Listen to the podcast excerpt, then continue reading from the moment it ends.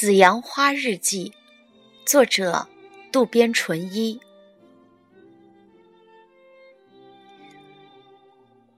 一点小事，妻子也要记到日记上，到底是为什么呢？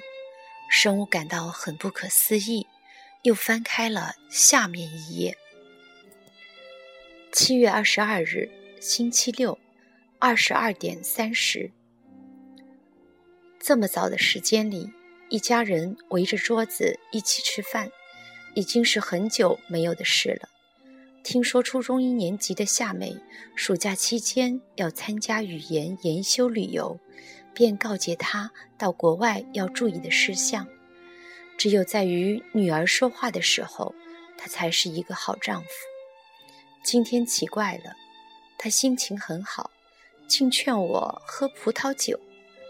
不过今天下午在打扫丈夫的书房时，看到办公桌的垫子上有张伯爵表的说明书，这么高级的表，究竟是给谁的？七月二十三日，星期日，二十一点十七，手机挂件换了，换成很可爱的花梗式样，肯定是哪个年轻的姑娘送给他的。是啊。最近他对手机来电显得特别的反应过敏。正在吃晚饭的时候，突然手机响了起来，他连忙拿起电话，慌慌张张地跑到门外走廊上去接听，嘴上只是说着“好好”，是吗？好像是在接听与工作有关的电话一样，太不自然了。前两天我碰了他的手机一下，他就紧张得不得了。急忙夺了回去。晚上洗澡时，也特意把手机带到浴室去，太谨慎了。不一会儿，丈夫好像醉了，躺在沙发上睡着了。我趁机将他的手机拿起来看了一下，待机画面上有个标识锁定的图像，看不到短信和电话打进打出的记录，被锁上了。肯定是要有一个四位数的密码。是信用卡的密码吗？丈夫的车牌号码？自家电话号码的最后四位数？家里谁的生日？我几乎都试了，就是打不开。反正他将电话加上密码给锁上，这太不正常了。看到这里，神武大大的叹了一口气。看来这些都是在写自己，这是毫无疑问的了。那个星期天确实是将手机上的挂件换了。那天晚上是师之打来的电话，是通知我说我有东西遗忘在他房间里了。嘿，怎么就让他看穿了呢？不管怎么说，手机上了锁就放心了。可是他竟然想打开，太可怕了。在家里，一切都在妻子的监视之中，真令人无法安生。老实说，真不敢再往下看了。不过日记本在自己的面前，又怎么能将它合上呢？既害怕又想看。不过话又得说回来，实在想不到，平时那么文静的妻子，竟会如此冷静地对自己进行观察。真是，女人的直觉真的太可怕了。神武刚想开始读，又向四周看了一下。如果妻子已经回来的话，那就坏了。要让他看到自己在看他的日记，他肯定会一把抢走日记，大声叫嚷，或许还会哭出来。对，绝对不能发生那样的事情，绝对不能让妻子觉察到我在看他的日记。生物将紫阳花日记本放下，穿着睡衣从床上起身站了起来。星期日上午十点，房间里收拾得干干净净的，周围一片寂静。可是，妻子到底几点钟回来呢？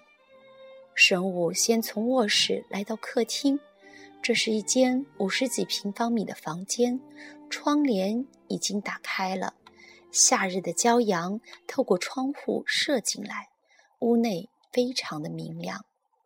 这是广伟寂静的住宅区大楼的七楼住宅，从窗口可以看到有西窗纪念公园一片郁郁葱葱的绿地。这是十多年前买下的，有九十多平米，离车站也很近，一家四口住得很舒坦。神武来到门口看了一下，妻子和孩子的鞋子都不在，门是上了锁的，这样就万无一失了。即使妻子突然回来，自己会听到他开门的声音，可以趁他开门的时间把日记本藏好。如果在卧室里看的话，就无法觉察到这一切。神武还是感到有点不安，他还是决定把卧室的门也锁上。早在四五年前开始，妻子在自己的卧室门上装了一把锁，其理由是晚上丈夫摸进自己房间的话会闹腾不安，影响自己休息。夫妻之间还要上锁，真是太见外了。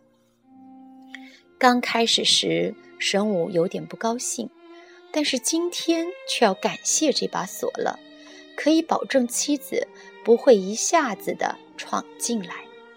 有了这把锁，妻子就算突然回来，我也可以趁她在开门之际，把日记本藏到床罩下面，假装睡着了就行了。他不会察觉的。于是神武重新开始看起日记来。七月二十九日，星期六，二十三点三十。每天早上七点半，我要用厨房的电话叫早上起不了床的丈夫起床，而且不是叫了一次就会起来的，这已经习以为常了。但是今天早上刚七点，就从卫生室传出了吹风机的声音，还听到丈夫哼着小曲，看样子今天情绪很好。爸爸，今天有急诊病人吗？他从来没有比女儿早起过，夏美觉得奇怪了，问了他一句：“爸爸，今天医院的事情忙完后，要到清景泽去。”他像是在回答女儿，但却故意提高嗓门，是在说给我听吧？这真奇了怪了。不一会儿，他跑到饭厅来问我：“这件衣服怎么样？”昨晚上他在自己的房间磨了好长时间，原来是挑衣服呀。我都懒得理他。他一手撑在墙上，嬉皮笑脸地看着我。明天下午要和大学同学约定到清景泽去打高尔夫球，下午五点出发。哼，谁知道到底是真是假？看他那副得意洋洋的样子，不由得一股无名火就升上来了。瞧他那身打扮，那花哨的衬衣完全是年轻女孩子喜欢的式样，配上一条白色的西裤，看了也让人恶心。不过。不理他也不好，我就问了一句：“在哪儿买的？”他回答说：“在伊势丹呀。”我听了没好生气地说：“嗯，你一个人去那地方，可真是太阳从西边出来了。”“是啊，因为有病人送了我购物券。”丈夫开的诊所开在新宿旁边，离伊势丹是不远，可是他从来没有一个人去过百货公司。看来肯定是和他有交往的女人一起去的。最近病人给他购货券，他也不往家里拿了，可能是用于购买自己所需的物品了吧？也许是积攒着送给女朋友呢。看到这里，神武大大的喘了一口气。原来妻子是在这么看自己的。读了他的日记后。对他的心理活动了如指掌，妻子已经在怀疑自己了，而且记载的内容都是有关自己的，更何况是有关外遇之事，那就更令人放不下心了。他紧接着往下翻，下面一页是从清景泽回来的那天的事情。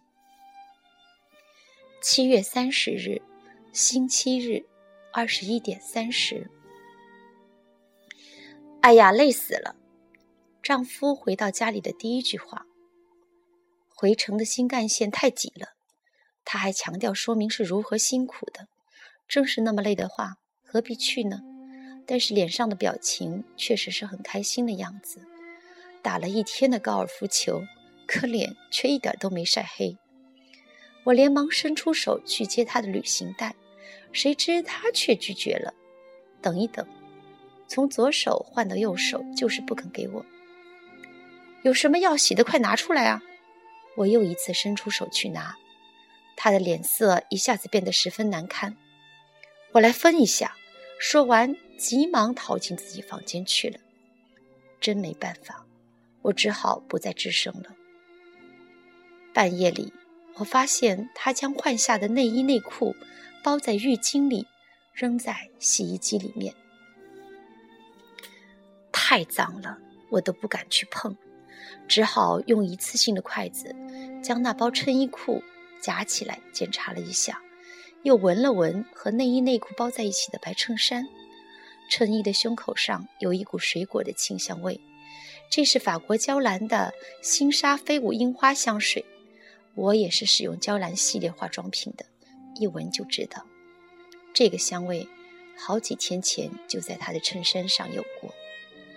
娇兰金沙飞舞樱花香水的女人，这个人到底是谁呢？读到这里，神武不禁将视线从日记本上移开。他是愿意一直看下去的，但是他发现自己突然浑身大汗淋漓，心脏在剧烈的跳动。哎呀，这个女人太敏感了。我做梦都没想到她会猜到，全都让他猜中了。她什么都知道了，如此连她使用什么香水都猜到了。生物自己都不确认，他得去确认一下。照这样下去，失之的事情早晚都得让他猜中，只是时间问题，自己得小心了。生物闭着眼睛，在心里警告自己。这时，好像门口响起了妻子和女儿的声音。生物急忙合上日记本，将它塞到床罩下面，随后又确认了一下是否放回了原来的位置。等看到基本上没有问题后，他又躺回到床上。猛地，他想起来门还没锁着呢，赶紧一个鲤鱼打挺，从床上翻了起来，飞跑到门口将锁打开，然后再飞快地返回床上。这样妻子就不会知道自己趁他不在家时看他的日记了。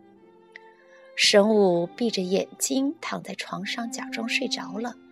一会儿就听见女儿欢快的声音，接着又是妻子的声音：“咦，爸爸上哪儿去了？”尽管外面的动静听得一清二楚，神武还是不起来，不声不响地躺着。只听得开门声，接着是“啊呀”一声。他感觉到妻子已经走到自己身边了。“喂，你怎么睡到这儿来啊？”神武竭力装出一副被妻子硬给吵醒了的样子。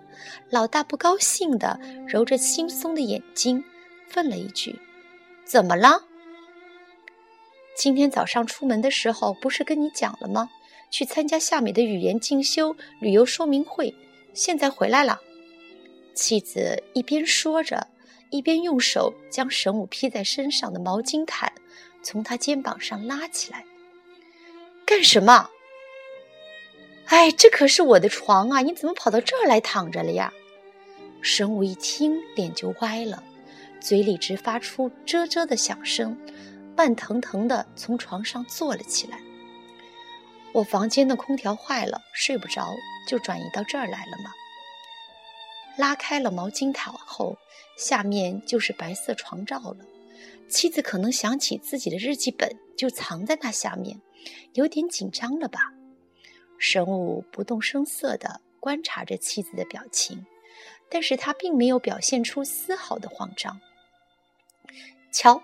都给你弄脏了，说着，一把从神武手上把毛巾毯抢了过来，用手掌心啪啪地拍了起来。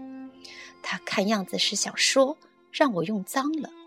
生物有点不高兴了，他甚至想用手去摸摸藏有日记本的地方。只见妻子飞快地将床罩一摊：“快快给我走出去了！”生物没办法，只好穿着睡衣，悻悻地从卧室出来。只听女儿夏美说：“爸爸，你怎么可以随便进妈妈的房间啊？”哎，真没想到，连女儿都来讲自己了。